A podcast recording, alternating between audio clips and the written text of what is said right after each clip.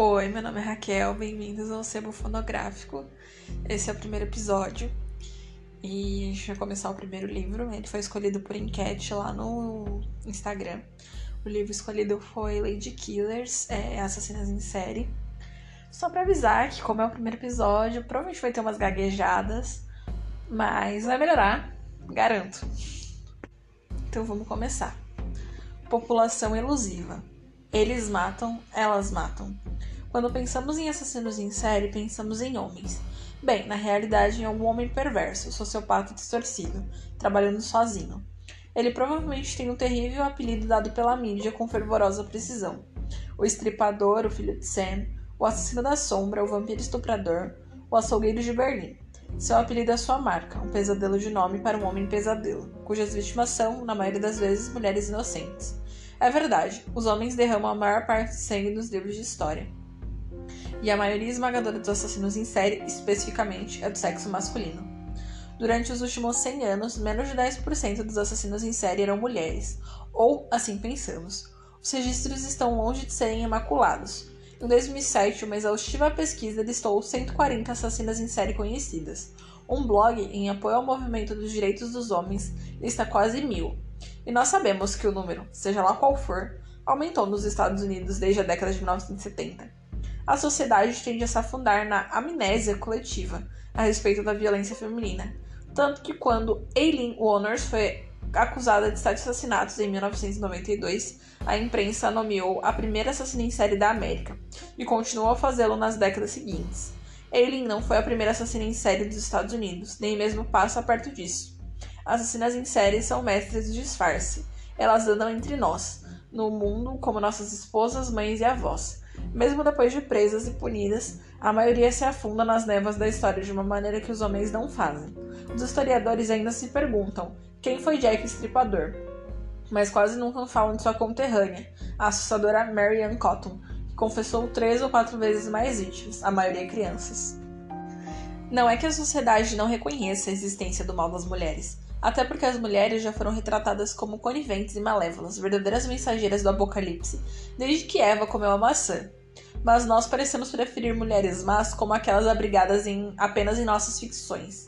Elas podem atrair homens para o mar, como as sereias, enquadrá-las por assassinato, como garota exemplar, ou sugar sua respiração em um poema, como a bela dama sem piedade. É quando elas entram na vida real e começam a matar pessoas reais que nossa imaginação falha. Não podemos imaginar que elas fizeram, sabe como é, de propósito.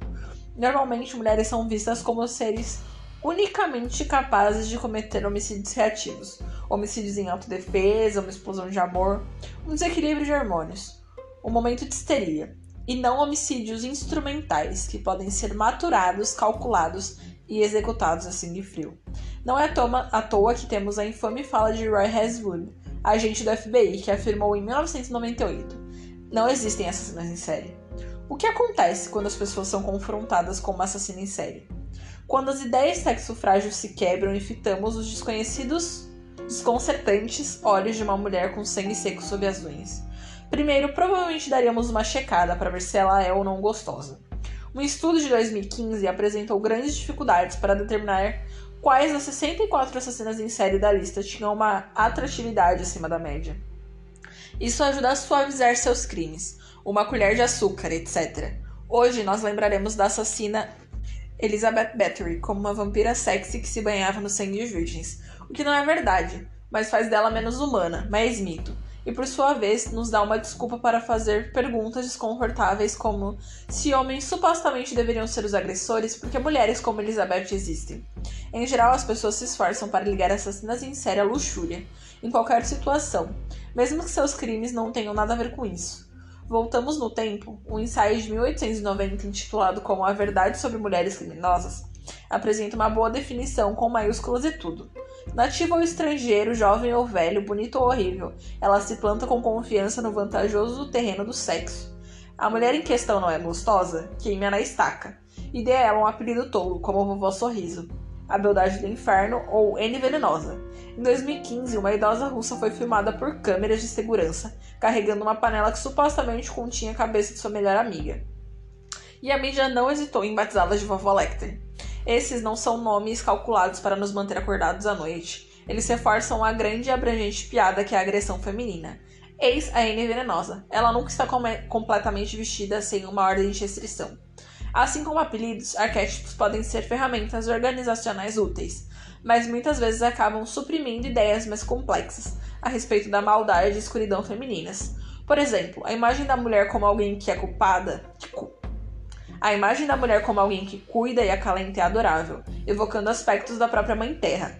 Mas a Mãe Terra também é uma implacável destruidora, cuja ira assola progressivamente a culpa e a inocência de forma semelhante. Esse seu lado, no entanto, é raramente invocado quando falamos sobre mulheres ou sobre o arquétipo da mulher masculinizada e violenta. Devido ao mito da, da, passividade feminina, uma mulher que não internaliza sua raiva é muitas vezes vista não apenas como masculinizada, mas como quase literalmente um homem. Pelo visto, é a única maneira de entendê-la. Quando a Paris do século XVII sofreu com uma onda de mulheres envenenadoras, um jornalista ponderou: deixando de, de considerá-las como outras quaisquer, elas logo são comparadas aos mais terríveis homens. Vejam bem, eu entendo que é mais fácil engolir matanças em série quando os crimes são amenizados por um apelido, adoçados pelo sexo ou categorizados por algum arquétipo. As pessoas têm infinitos truques das mangas para minimizar a violência feminina.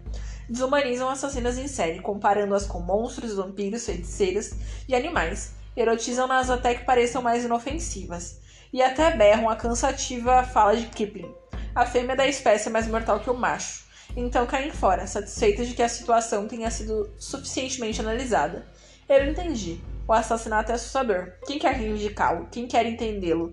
Porém, no fim do dia, creio que haja algum ganho no reconhecimento da agressão feminina, mesmo quando é algo doentio e distorcido. Caso contrário, estamos vivendo em negação. E apenas para deixar registrado, essa negação é exatamente o motivo de muitas avós simpáticas terem conseguido matar durante décadas sem levantar a mínima suspeita. Se existe uma palavra que eu usaria para descrever as mulheres neste livro, outra, além de credo, seria pressa. Vez ou outra me encontrei ofegante, com uma relutante admiração pelo número de empregos que essas senhoras tiveram, a quantidade de maridos que enganaram, o número de vezes que engambelaram as autoridades. Discordo de sua convicção estoica e da perturbada crença de que assassinato era o melhor caminho para se livrar de seus problemas e seguir em frente, mas reconheço as jogadas doentias, cujo intuito era melhorar suas condições. Isso não é realmente aplicável às assassinas ultra ricas, como Elizabeth, que estavam apenas se agarrando à escuridão, sufocando em seu próprio poder. Nietzsche tocou nesse ponto lá em 1887, quando escreveu: O homem desejará o esquecimento, em lugar de não desejar nada. Podemos nos perguntar: por que mulheres matam? Mas acho que também podemos nos perguntar: por que alguém mataria? Esse é um assunto para um livro mais longo e mais sombrio do que este aqui. As pessoas matam por uma variedade de razões: raiva, ganância, narcisismo maligno, uma pequena irritação. O assassinato é um enigma tão horrível porque é algo não natural. Extinguir uma vida humana é como estar brincando de Deus, e ainda assim tão previsível. Desde o início dos tempos, nós dormimos, comemos, fazemos sexo e matamos uns aos outros. Às vezes nessa ordem, fêmea de louva a Deus. E o que se prende na primeira aula sobre humanidade. Você verá um monte de reações moralistas nos registros históricos apresentados nesse livro, e eu acho isso bem divertido. Ó, oh, então ficamos surpresos com o fato de que pessoas ainda matam umas às outras? Ficamos chocados com o fato de que mulheres também são tanto herdeiras quanto executoras de todo esse terror? Na introdução de Guerra e Paz, Tolstói traz o caso de Daria Nikolaevna Saltkova, uma assassina em série russa do século 18 que aparecerá nesse livro. Ao estudar cartas, diários e tradições do tempo de Dária, não encontrei os horrores de tais selvagerias em maior medida do que os encontro agora, ou em qualquer outro período, escreve ele.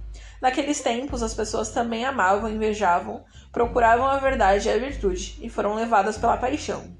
Embora cada mulher nesse livro tenha sido moldada por seu tempo, é uma falácia pensar que seus crimes, os horrores de tais selvagerias surgiram de alguma sopa sociocultural primitiva, da qual nós, em nosso presente impecável, conseguimos evoluir.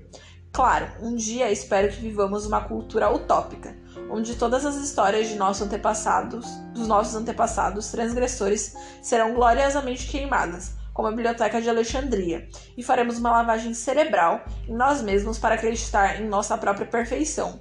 Mas até lá temos de encarar os fatos existem, de fato, assassinas em série. Essas damas assassinas eram, eram inteligentes, mal-humoradas, coniventes, sedutoras e imprudentes. Egoístas, delirantes, estavam dispostas a fazer o que fosse necessário para ingressar no que elas viam como uma vida melhor. Foram implacáveis e inflexíveis, estavam perdidas e confusas. Eram psicopatas e matadoras de crianças. Mas elas não eram lobos, não eram vampiros, não eram homens. Mais uma vez, a ficha mostra. Elas eram horrivelmente, essencialmente, inescapavelmente humanas.